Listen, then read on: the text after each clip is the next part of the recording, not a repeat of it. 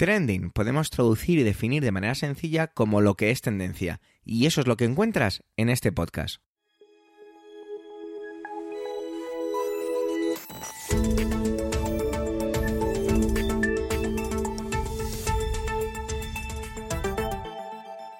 Este es el capítulo 246-246 del 9 del mes de marzo de 2023 y cuenta con las intervenciones de Pedro Sánchez, Manuel Castaño, Antonio Rentero, Eduardo Norman y un servidor, Javier Soler, que también hago de presentador. Trending es tu podcast de noticias semanal. Adelante. Ayer fue el Día de la Mujer, el 8M, que tratará Manuel, y la verdad es que me hubiera encantado invitar a algunas mujeres a hablar a este podcast, pero al final entre una cosa y otra pues no lo hice. Eso hizo que me costara enfrentarme a ese trending y la verdad es que no ni, ni lo he tocado. Me encontré con una cosilla que luego ya en mi intervención os cuento. Pedro Sánchez nos viene con la reforma de la ley del solo sí es sí, y es que ha producido un cisma dentro del gobierno, ya que a Podemos todo esto se le está haciendo bola, por decirlo así de una manera muy llana. Eh, decía Pedro cuando me pasaba las notas, pues que el PSOE ha, practicado un poco de cainismo, ¿no? Pues bueno, pues puede ser. Y claro, evidentemente la oposición está aprovechando todo esto. Bueno, sea como sea, hay que pedir también quizá cierta responsabilidad a quien, pues, a quien rigen o redactan las leyes. Pero para eso os dejo con él que ha preparado su intervención. Así que adelante, compañero. Adelante, Pedro.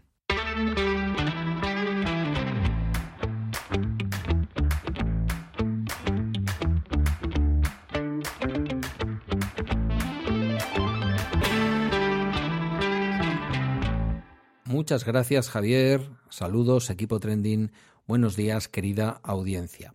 Voy rápido porque en los anteriores intentos ha sido imposible para mí bajar de los 19 minutos y no me lo puedo permitir.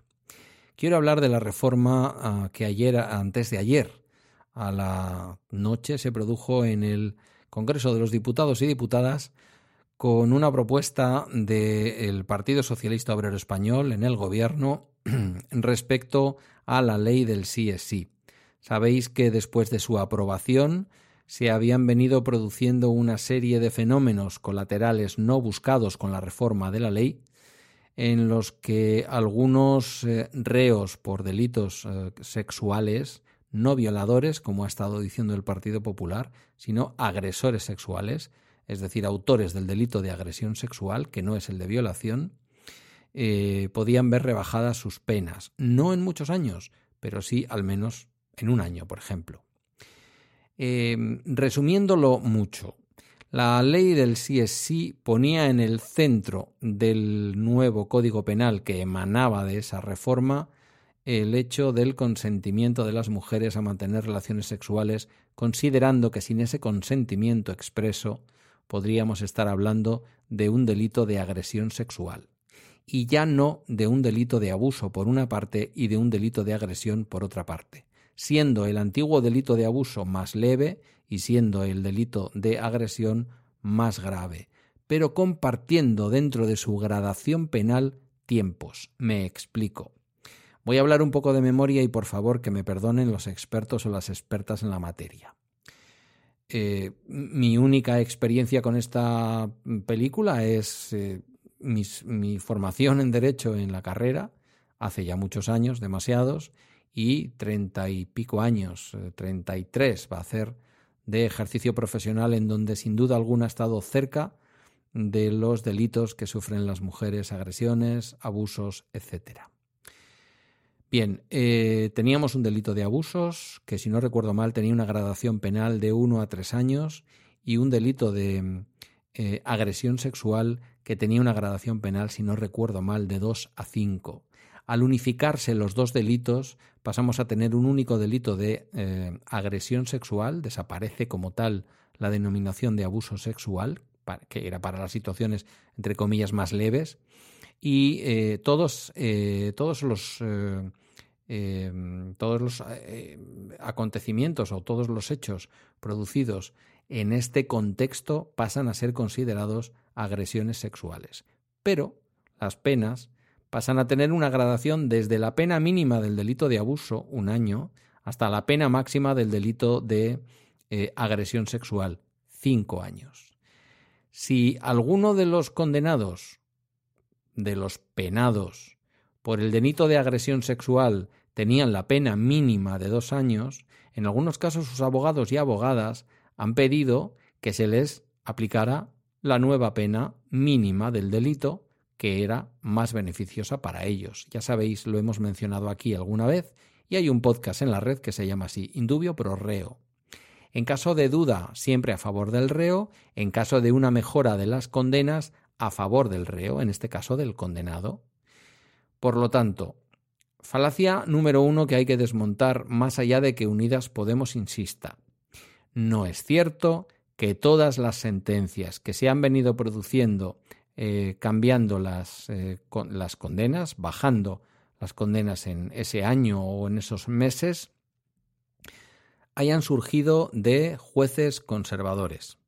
De hecho, en, en, una, en un Estado de Derecho, en un Estado de Derecho con una Constitución que considera que todos los condenados tienen el derecho a la reinserción, por más que yo mismo lo reconozco abierta y públicamente aquí, no confío en la reinserción social de las personas con delitos sexuales, mi experiencia profesional a lo largo de los años me aleja de ese pensamiento, por más que eso sea así, no es más progresista pensar que eh, no hay que aplicar una pena más beneficiosa para un condenado por muy horrible que sea su crimen o por muy, si me permitís la expresión de moda, que esté en estos momentos odiar especialmente algún tipo de delitos y no otros, ¿vale?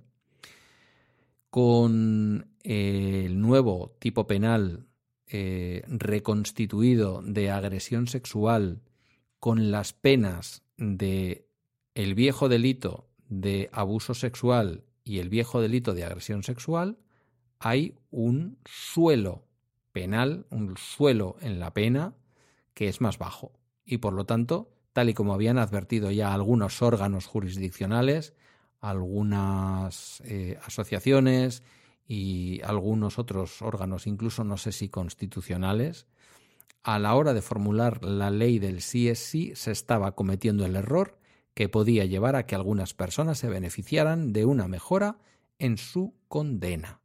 Esto no significa que sea cierto lo que ha estado diciendo el Partido Popular de que se han sacado violadores a la calle es el típico recurso de partidos políticos populistas para meter el miedo del cuerpo en la gente y para hacer pensar o exagerar de una manera en que las cosas no son.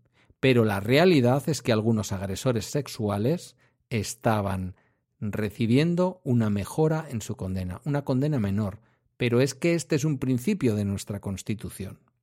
Aquí había varias posibilidades aceptar que esto era algo que estaba en la ley y que tampoco era nada tan grave y que afectaba a un número limitado de reos, y tirar para adelante con el principio fundamental de la ley que era poner en el centro el asunto del consentimiento, del sí es sí, como se ha venido en decir vulgarmente o popularmente a conocer esta ley, y ya está, y no dar más escándalo y no darle más cuartos al pregonero, como se suele decir mm, popularmente, eh, ni a los medios de comunicación más conservadores, que casi nunca han mostrado demasiado interés por los derechos de las mujeres, e incluso algunos partidos que querían hacer de esto una pelea política cuando en realidad tampoco nunca están del lado de las mujeres en sus luchas ni en las leyes que a las mujeres les benefician en su libertad, sea reproductiva o sea sexual pero se decidió, y posiblemente se hizo bien, porque la ley incluía esa parte no buscada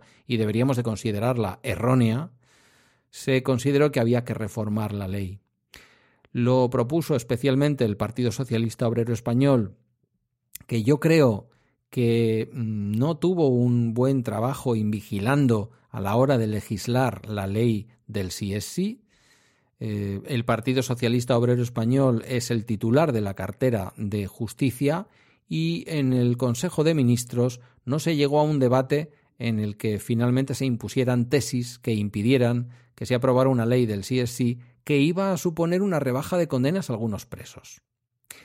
Eh, por contra, en un primer momento, tanto Partido Socialista como Unidas Podemos, especialmente Podemos, fueron muy persistentes en que eran los jueces los que estaban interpretando mal la ley y que además eran jueces conservadores y que además, decía Podemos, necesitaban más formación en materia de género.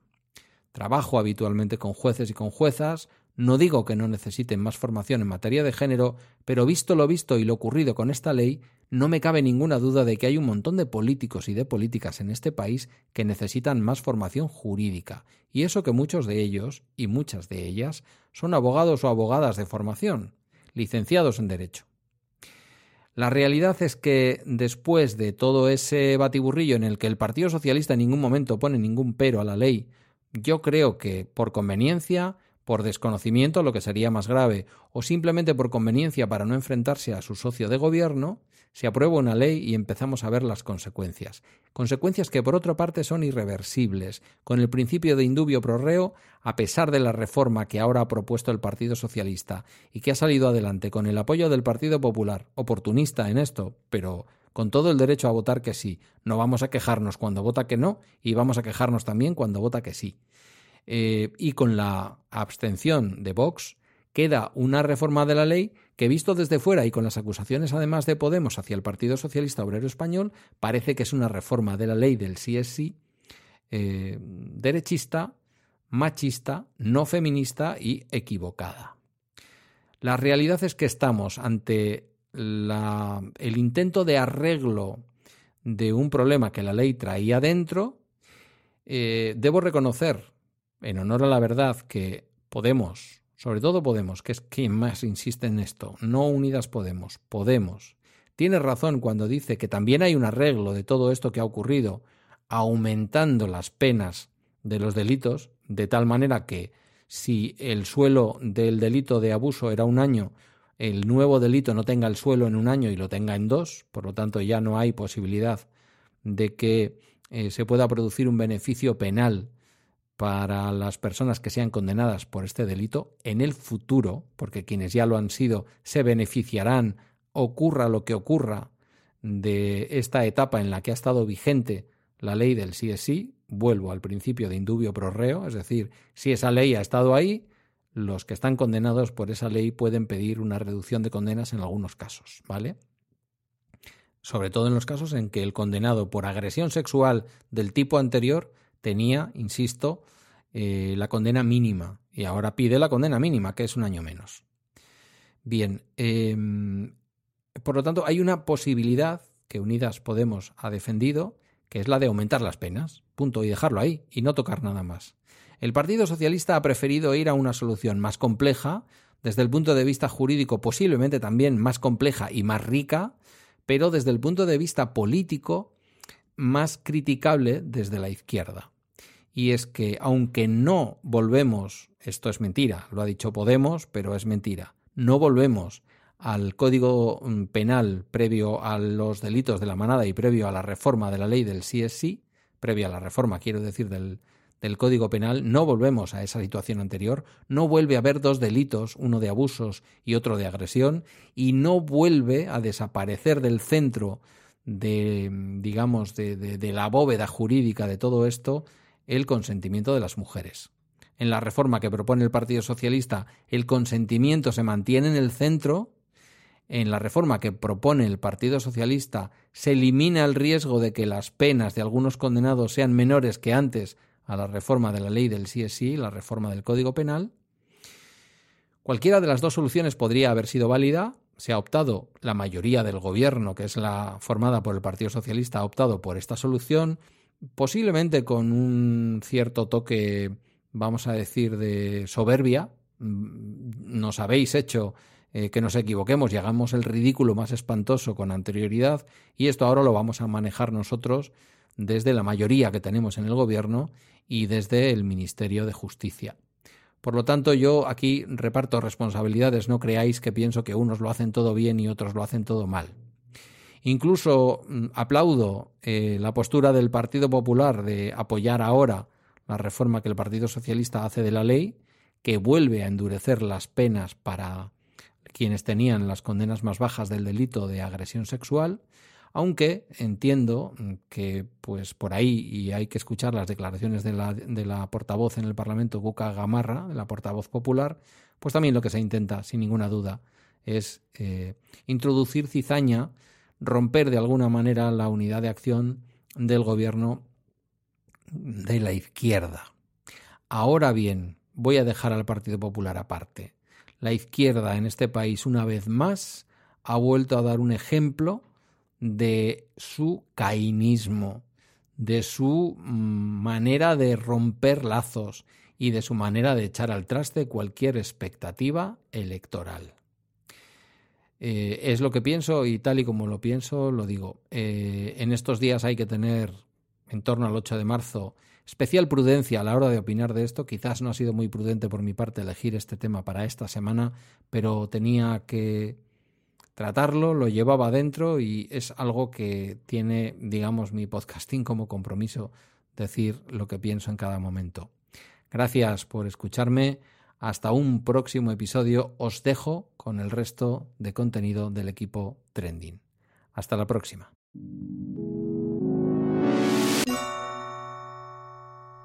Como os adelantaba antes de la intervención de Pedro, Manuel se mete con el 8M. Perdón, se mete no, trata el 8M, que ha quedado un poco como si fuera a criticar pero lo hace de una manera un poquito en un punto de vista, porque el 8M es muy grande y tiene que ver con la iniciativa de Radio Televisión Española y con el estudio de Llorente y Cuenca sobre mujeres y medios de comunicación.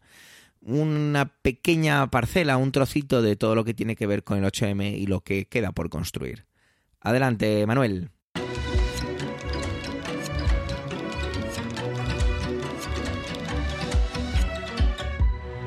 Hola oyentes, hola equipo trending. Pues ya pasó, ya pasó, ya pasó el 8M. Un día de lucha para algunas, un día de celebración para otros. Eh, bueno, yo realmente hoy no vengo a hablar del 8M como tal, como ese día, aunque sí de las dos, de dos acciones que, bueno, pues que me han, me han llamado la atención, me han gustado y que se han llevado a cabo en este contexto del 8M. Por un lado, el informe de, titulado Mujeres sin nombre, y por otro la iniciativa de RTVE sobre el machismo en nuestra adolescencia.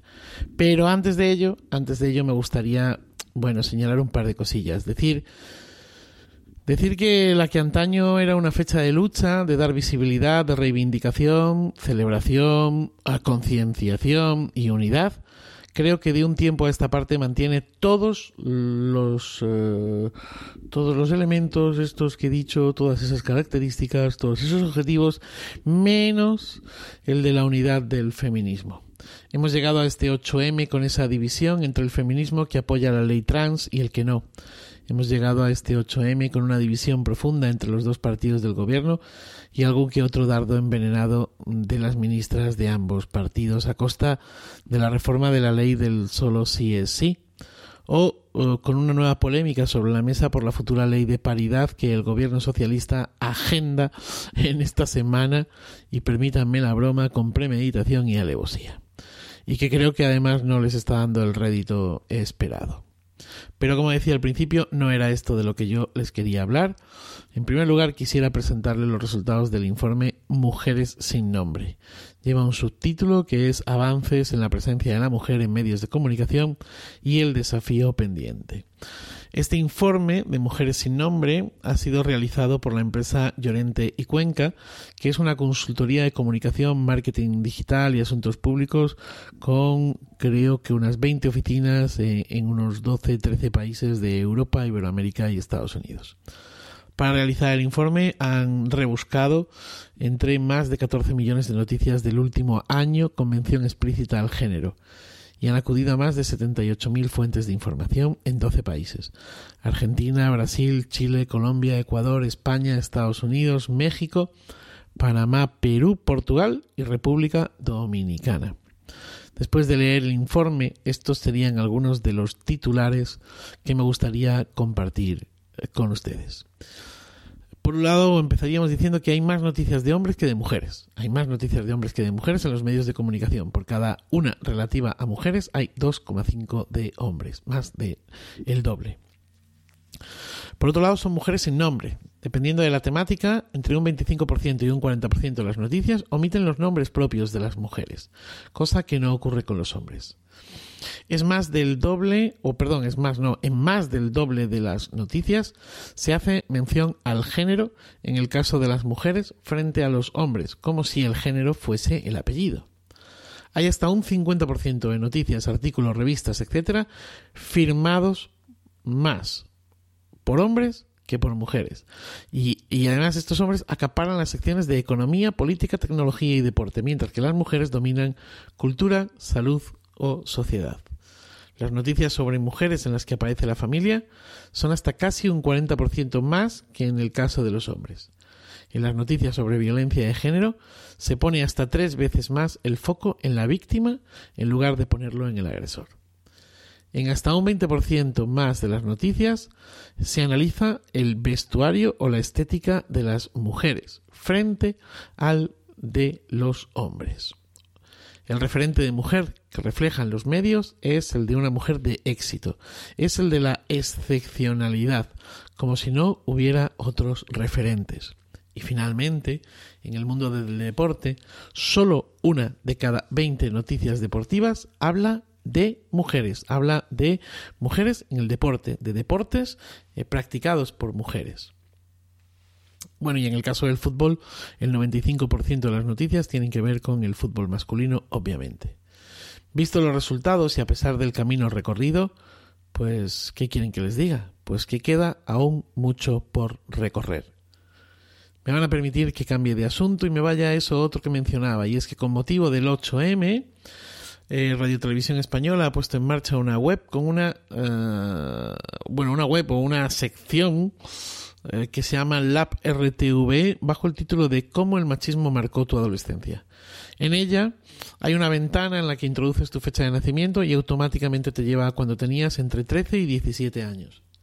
Tiran de archivo y te muestran de qué se hablaba en los programas de RTV y algunas, incluso bueno, también te muestran algunas eh, revistas, recortes de prensa en esos momentos y alguna que otra foto.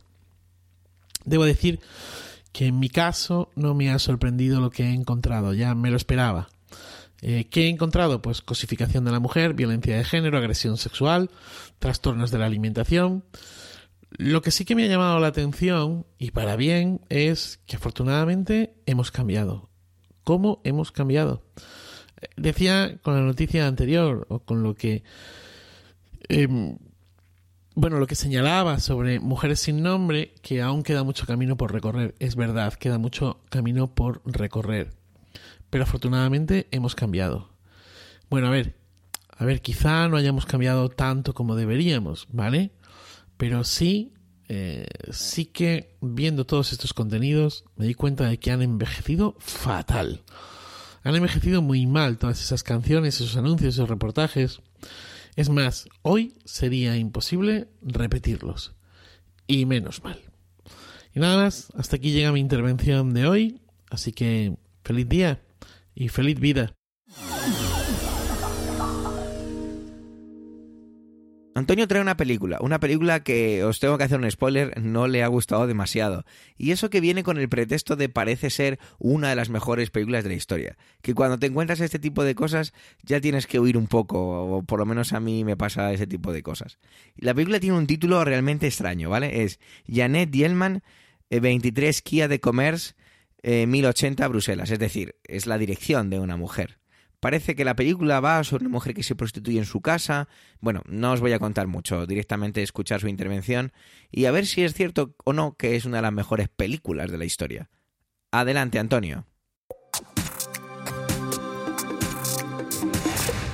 Saludos, soy Antonio Rentero y esta semana en Trending os voy a hablar de la mejor película de la historia. Y lo digo así de manera tan rimbombante porque es el título que se le concedió el pasado año a una película cuyo título es Jan Dielman, 23 Quai de Commerce, 1080 Bruselas, es decir, el nombre de una persona y su dirección postal. Es una película belga del año 1975 dirigida por Chantal Ackerman y que nos cuenta la viuda de Jan Dielman, como aparece en el título, una, una viuda relativamente joven que vamos a ir viendo de una manera muy repetitiva, muy constante, casi minimalista y, con un ritmo extremadamente pausado, cómo es su cotidianeidad, cómo debe enfrentarse a la complicada vida que tiene y a cómo, para tratar de, de ganarse un poco la vida, se prostituye en casa y al mismo tiempo va realizando sus tareas domésticas mientras va, eh, iba a decir creciendo, pero bueno, si algo crece es porque tiene un, un, proceso en el que primero está más pequeñito y luego está más grande, pero esta es de esas películas en las que, como se suele decir, ves crecer la hierba y sí que es cierto que a lo largo de sus tres horas y cuarto de metraje vas viendo, vas atisbando de forma muy sutil cómo va evolucionando su relación con su hijo, bastante, casi le da más problemas el hijo que su profesión de, de tarde de prostituta en casa y, eh, y, vamos asistiendo a una reiteración constante, insisto, de cómo afronta sus tareas domésticas. Es decir, estamos ante una película que casi podría ser documental, sobre todo si tuviera eh, alguien con tijeras en la sala de montaje, que fuera recortando de aquí y de allá para, la que, la, para que la película no durara tres horas y cuarto.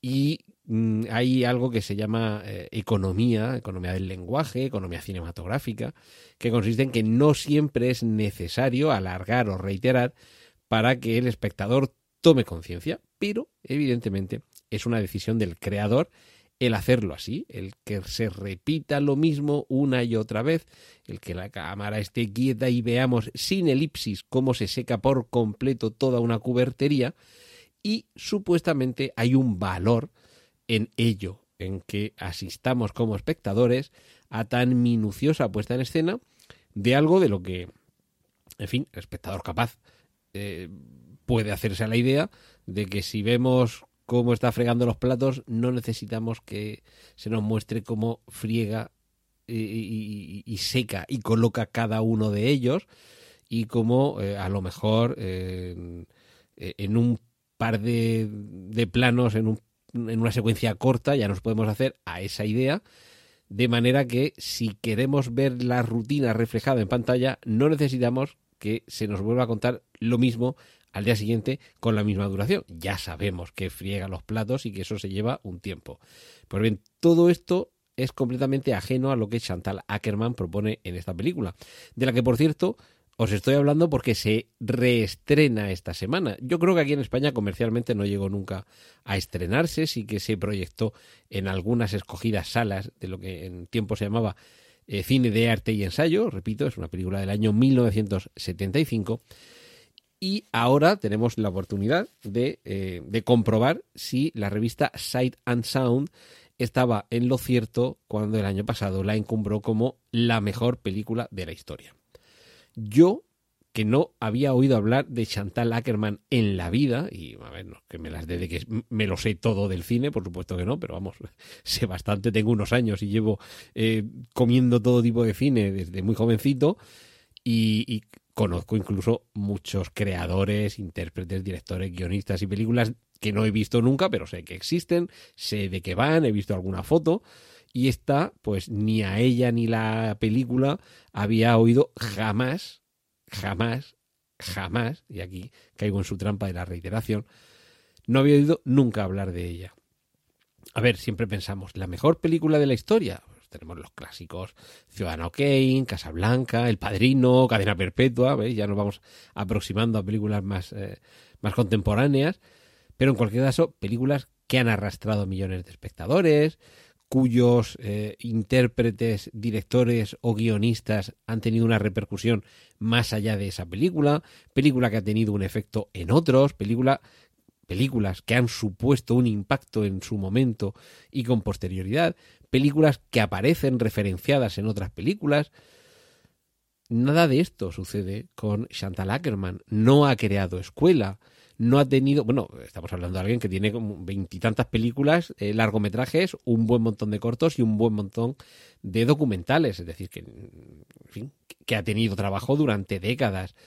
Pero aún así, esta directora belga realmente no es un nombre de trascendencia mucho menos la película. Una vez vista, porque después de que la nombraran la mejor película de la historia, digo, bueno, vamos a verla.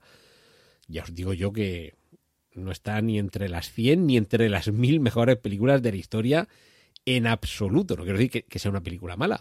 No lo es. Es una película que tiene su ritmo, tiene su forma de contar las cosas. La protagonista del film, Seirig, la verdad es que hace un papel muy estimable pero eh, hay algunos libros, de hecho aquí mientras estoy grabando esto tengo cerca tres libros, mil discos que hay que escuchar antes de leer, mil libros, mil un discos, mil un libros que hay que leer antes eh, de morir y mil una películas que hay que ver antes de morir. Y ya os digo yo que ni loco metería esta película en esta sí en esta película en esa recopilación. Hay más de mil películas que ver por delante de esta. Lo cual me lleva a concluir que todo esto no es más que postureo por parte de quienes han votado eh, un elenco muy amplio de críticos, así que es cierto. El conjunto considerado de quienes han elegido esta película como la mejor de la historia es amplio, pero sigo pensando que es tremendamente víctima de un postureo muy cultureta, muy elitista, muy intelectualoide como no quiero que creáis de manera ciega mis palabras, os invito a que vayáis a ver Jan Dielman, 23, Quay de Commerce, 1080 Bruxelles, que digo los números en español porque no sé decirlos en francés, y, y vedla por vosotros mismos, extraed vuestras propias conclusiones y yo creo que la inmensa mayoría estaréis de acuerdo en que no es ni de lejos una película que merezca estar en un listado de las mejores películas de la historia. Así que a partir de ahí, reflejad esa experiencia vital vuestra si os atrevéis a ver esta película en las conclusiones que debáis sacar cuando de ahora en adelante veáis algún listado efectuado por expertos en la materia y que traten de convenceros de manera objetiva de que algo que debe apreciarse subjetivamente es mejor o es lo mejor. Podemos concluir que algo es bueno o malo de una manera más o menos objetiva. Podemos concluir que algo me gusta o no me gusta de manera subjetiva, pero me parece que concluir que esta película en concreto es la mejor de la historia es mentira. Pues esto es lo que quería compartir esta semana con vosotros aquí en Trending y ahora os dejo con los contenidos del resto de mis compañeros. Un saludo de Antonio Rentero.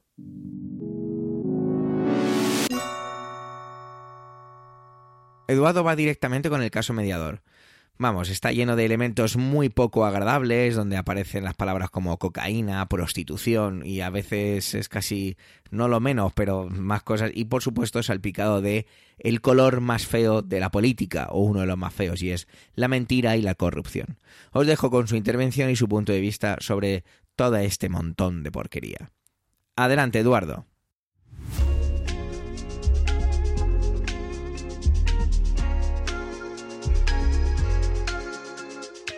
A mediados del pasado mes de febrero saltaba a la opinión pública un caso, un nuevo caso de corrupción, eh, circunscrito concretamente a la comunidad autónoma de Canarias y eh, que salpica fuertemente al PSOE. Esto, por supuesto, se ha utilizado por parte de, del PP, la posición general, pero concretamente del PP, para eh, llevar a cabo el famoso y tú más. O sea, yo soy corrupto, pero tú eres más corrupto porque tienes un ahora mismo funcionamiento una red de corrupción y tal y cual. Eh, os explico un poco en qué consistía esta, esta red, ¿no? Era una red de favores eh, que estaba establecida, como como he dicho, en Canarias y que consistía en ofrecer a los empresarios eh, privilegios en la contratación pública a cambio de, sobornos y también en extorsionarlos a cambio de un trato de favor a las inspecciones y ayudas europeas. La, mm, trama estaba formada por eh, cuatro personas. Por una parte, el exdiputado socialista Juan Bernardo Fuentes Curbelo, que es conocido como Tito Berni, Granarias, eh, su sobrino, mm, Taiset Fuentes, el general retirado de la Guardia Civil, Francisco Javier Espinosa Navas, y el Marcos Antonio Navarro Tacoronte, que es quien da nombre a esta operación, porque era conocido como el mediador. Los empresarios que deseaban acceder a estas prebendas, lo único que tienen que hacer es pagar eh, 5.000 euros, ¿vale? Eh, por lo que se ve, eh, aquí hay contratos eh, de, la Unión Europea, otorgados por la Unión Europea, eh, por un valor de 2,3 millones de euros, que han sido asignados de esta forma, ¿no? Por a, cambio de, esta, de este pago, etcétera. Eh, también esto ha cobrado mucha relevancia porque este tal Tito Berni y también el mediador organizaban comidas eh, muy pantagruélicas, con mucha comida, etcétera, y sobre todo que incluían también en muchos casos mm, visitas a prostíbulos, etcétera. Lo típico, lo, típico, no, lo típico en la, en la corrupción española, ¿no? Em, y por supuesto, pues ha habido varios em, varios eh, mm, diputados, concretamente cinco diputados del PSOE, que se han visto pringados por esto. Concretamente, Indalecio Gutiérrez Salinas, eh, Uxía Tizón Vázquez, eh, Manuela Rivas Maroto, Guillermo Mijón y Ana, y Ana Prieto Nieto.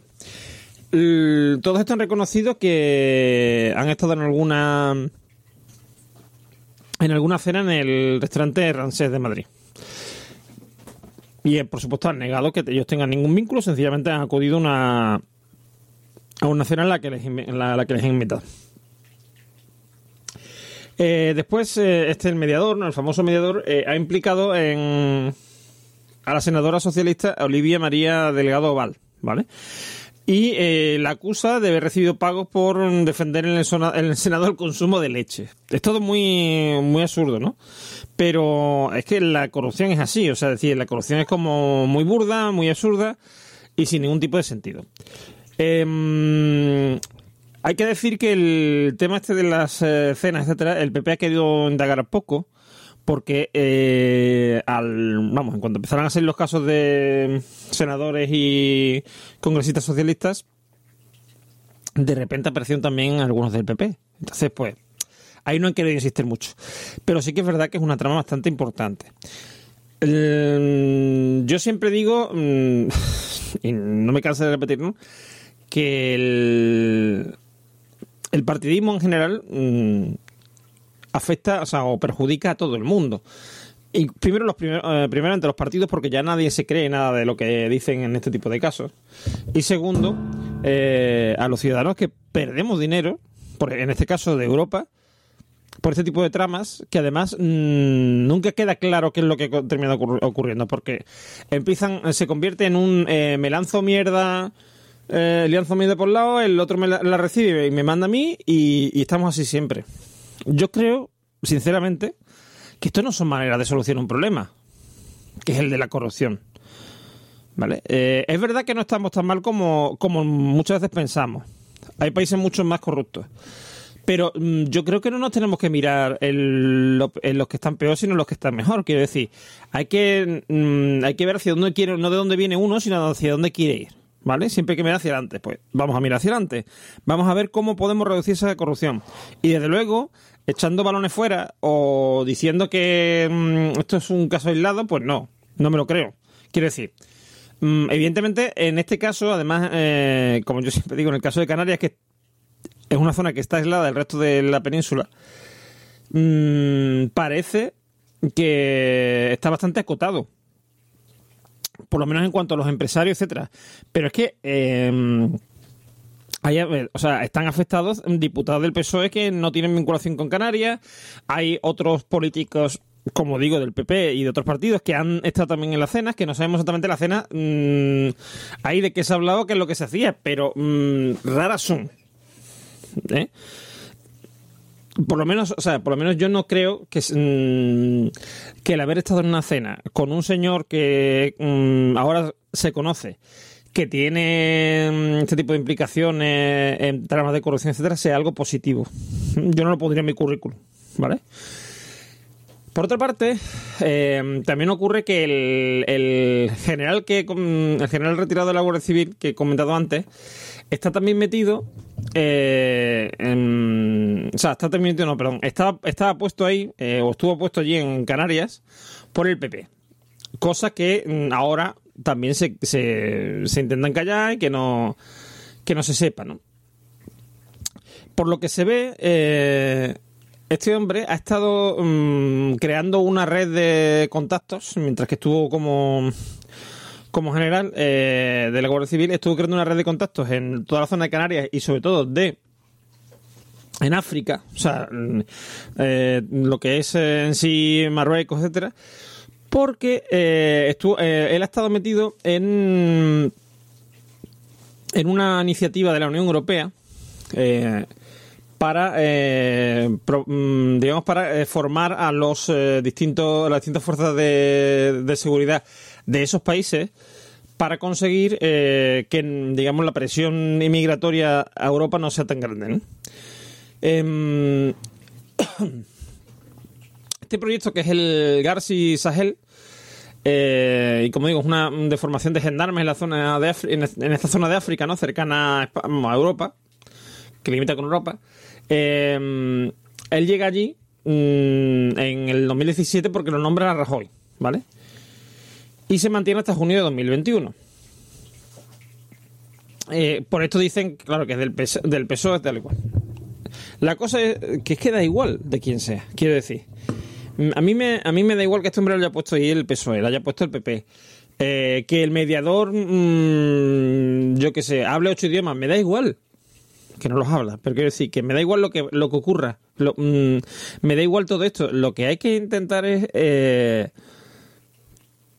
evitar, porque aquí hay una cosa, ¿no? Que yo creo que es, eh, esta- es clave. Que es que probablemente en mucha de la gente que acudió a estas cenas no veía el problema.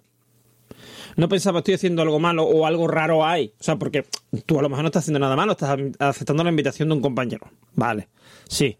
Pero algo raro hay. Y seguro que en las conversaciones iban cierta, con cierta orientación a ciertas cosas. Quiero decir, a, a hablar de ciertos temas o a mm, pedir, pues mira, mm, ya que te he hecho el favor de invitarme, de, de invitarte a comer, ¿por qué no miras a ver si tal, ¿no? Si puede facilitar tal cosa, puede... mm, Eso se ve, eso se nota. ¿De verdad no se dieron cuenta? Mm, bueno, lo peor, lo peor es eso, lo peor quizás sea eso, que a lo mejor no se dieron cuenta de lo que estaba ocurriendo. Creo que aparte de perseguir todo esto judicialmente, mm, policialmente, etcétera, también deberíamos de hacer ciertas campañas de, mm, de educación, igual que se ha hecho con la DGT, que han tenido mucho éxito, esas campañas tan em, tan crudas, ¿no? De, de decir, mm, ten en cuenta que si no cumple la, o sea, si no cumple la ley de tráfico no es que mm, te vaya para la Guardia Civil, es que probablemente pierdas la vida, ¿no? Entonces, eh, eso ha hecho que mucha gente se plantee las cosas, se, para a pensar, etcétera. Creo que podríamos hacer lo mismo, porque no nos damos cuenta de la de dinero que se va por ahí, por este sumidero que es la corrupción. No nos damos cuenta de cómo eso afecta a la política, porque la ensucia, hace que la gente pierda mm, el interés, mm, hace gente, que la gente pierda la confianza en los políticos y nos hunde. Nos hunde como sociedad. Que sí, que sí. Que en la época de la República había mucho más corrupción. Que en la época de Franco, aunque estuviera encubierta y, y, y aceptada por el, por el régimen, también había corrupción. Que sí. Y que en los 80 y, y los 90 probablemente hubiese más corrupción que ahora. Probablemente. Pero mm, la corrupción, eh, por poca que sea, es mucha. ¿Vale? Lo que tenemos que intentar es que no haya ningún tipo de corrupción. Y que estos casos se, se persigan. ¿Qué ocurre ahora? Que en el juego este mm, político del partidista y tal, pues eh, el PP está lleno de mierda. O sea, el PP, perdón, el PSOE está lleno de mierda. Y el PP, pues, lo que le ha salpicado se lo intenta quitar de en medio y, eh, y señala, ¿no? ¿Eh? Señala eh, diciendo aquí está el PP, el PSOE que dice que nosotros somos unos corruptos, pero ellos son peores.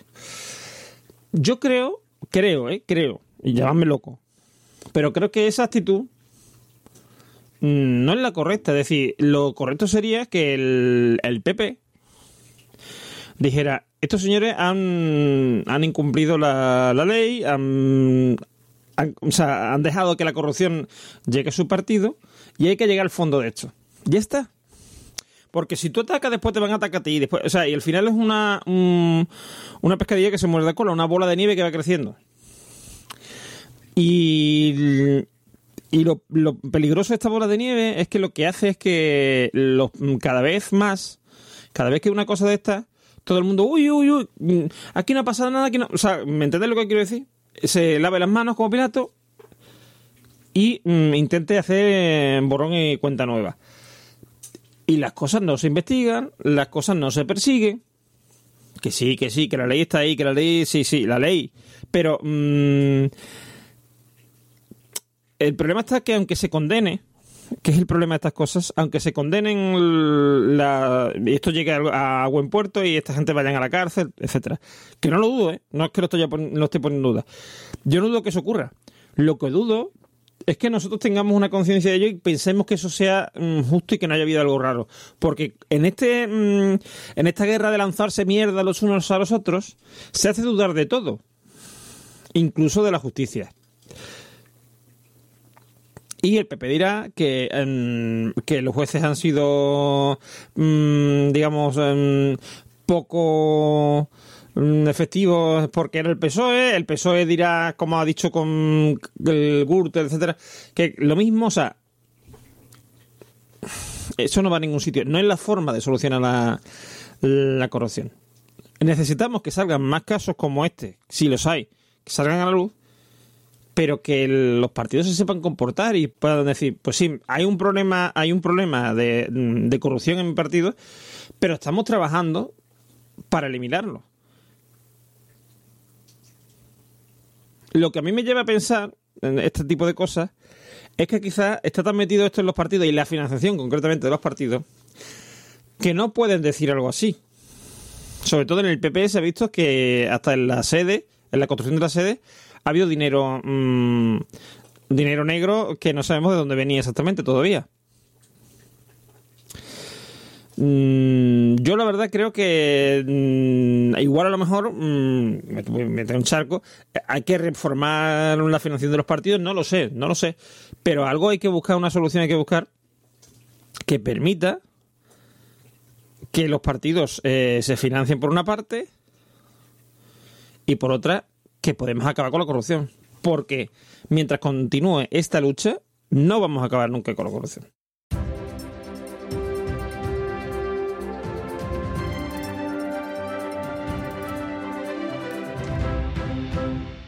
La verdad es que tengo una intervención que no es ni mucho menos un trending y además me, me comí un poquito, no un clickbait, pero casi, ¿vale? Es de medio Sataka, que es una, una reputada web de que tiene diferentes webs dentro acerca de tecnología y de cosas varias y no, lo critico, eh, que me pareció muy bueno el título, y decía que Toblerone se ha marcado un ferrovial, y es a mí a lo que me llamaba el tema de ferrovial. Sigo con el titular. Así que Suiza la ha castigado prohibiéndole utilizar el, cervino en su logo. Porque yo al verlo de ferrovial, pues enseguida pensaba, bueno, pues vamos a ver qué enfoque tiene todo esto en referencia a lo que ha ocurrido y que ha sido trending, cuando que ferrovial, esa empresa española, anunciaba que se mudaba fiscalmente a Países Bajos pues para pagar menos impuestos y todo lo que ello había suscitado declaraciones tanto de unos como de otros. Unos no defendiendo pero sí justificando y otros atacando. Una cuestión, como siempre en estos casos, política. Pero me leí el artículo que ponía ataque y me pareció muy interesante. Muy interesante por, lo que había detrás realmente. Y es que hay toda una legislación en el país suizo. Podríamos haberle pedido a Natán, aquí de Milcar FM, del podcast de Swiss Spain que nos aclarará esto si lo conoce y es que tienen un sistema para cuidar y para digamos establecer lo que es suizo y lo que puede portar símbolos suizos ya sea su bandera ya sea en este caso de Toblerone el oso o el monte cervino y de verdad me ha parecido muy curioso. Es una ley que se llama legislación Swissness que tiene que ver con eso, con proteger ese tipo de cosas. Como por ejemplo, tiene que tener eh, las tres cuartas partes del producto tienen que estar, tienen que proceder de eh, materias primas dentro de la propia Suiza y la fabricación también tiene que ser dentro de la propia Suiza. Entonces, Toblerone anunciaba que parte de su producción se va a, se va a trasladar a Eslovaquia, entonces, pues claro, esto hacía que saltaran los mecanismos legales en ese país para decir, oye, pues si hacéis esto, vais a tener que renunciar a diferentes elementos. Enseguida yo me acordaba de marcas, porque tenemos, no sé, el concepto suizo es una marca en sí, y supongo que eso es lo que hace que todo esto funcione. Enseguida nos acordamos, pues no sé, eh, veíamos ejemplos de mm, Fernando de Córdoba, que hacía un, un tuit en el que aparecían diferentes cosas que yo pues reconozco enseguida, ¿no? Swatch tiene el, el escudo de Suiza, o Tissot, o el ejemplo de L'Oréal París, o British Airways con los colores. Bueno, todo ese tipo de, de cosas, ¿no? Otro ejemplo era SATA, German Engineering, es decir, pues ingeniería alemana. Y todo esto pues me ha parecido muy curioso en cuanto a cómo está legislado, porque también está dentro de la propia Unión Europea y hay uno, pues por ejemplo, que es español y tiene que ver con el jamón ibérico, está protegido y tiene que proceder exclusivamente de cerdos ibéricos de pata negra que en este caso tienen que estar en, en, en España o Portugal, es decir, dentro de la península ibérica. Entonces, me ha parecido muy inteligente o muy a destacar que un país se tome tan en serio como es su imagen de país. El ejemplo con el que empezaba el artículo me ha, parecido, me ha volado a la cabeza porque no tenía ni idea y hasta hace escasos minutos que preparaba esta intervención, de hecho he tenido que leérmelo dos o tres veces, resulta que Hagen Dazs, la marca de helados que yo hasta hace dos días, perdón, hasta hace dos días, hasta hace diez segundos, pensaba que era una marca de productos europea o enseguida con ese nombre pues nórdico y demás, para nada resulta que fue un rebranding, es decir, un cambio radical de la imagen y del nombre de la compañía de una empresa de helados del Bronx de Nueva York. Y ahora mira, fijaros dónde está, cuán importante es la imagen. Y ahí radica al final la intervención que traigo. Y es, Suiza se toma todo esto muy, muy, muy en serio.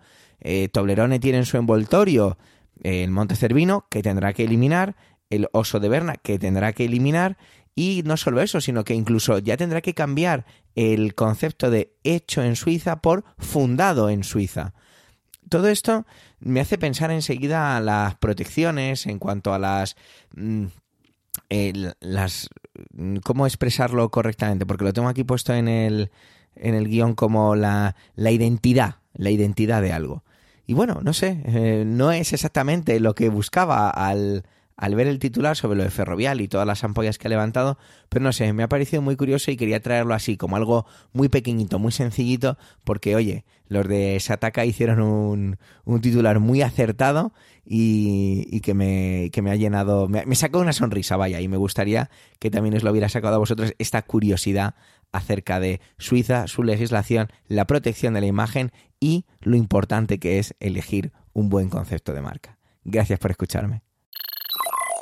Gracias. Gracias por llegar hasta aquí y por el supuesto por el tiempo empleado en escucharnos en este capítulo ducentésimo cuadragésimo sexto. Tenéis nuestra cuenta de Twitter, arroba trendingpod, y las de las voces de hoy en emilcar.fm barra trending, como siempre, a vuestra entera disposición. Un saludo y hasta la semana que viene.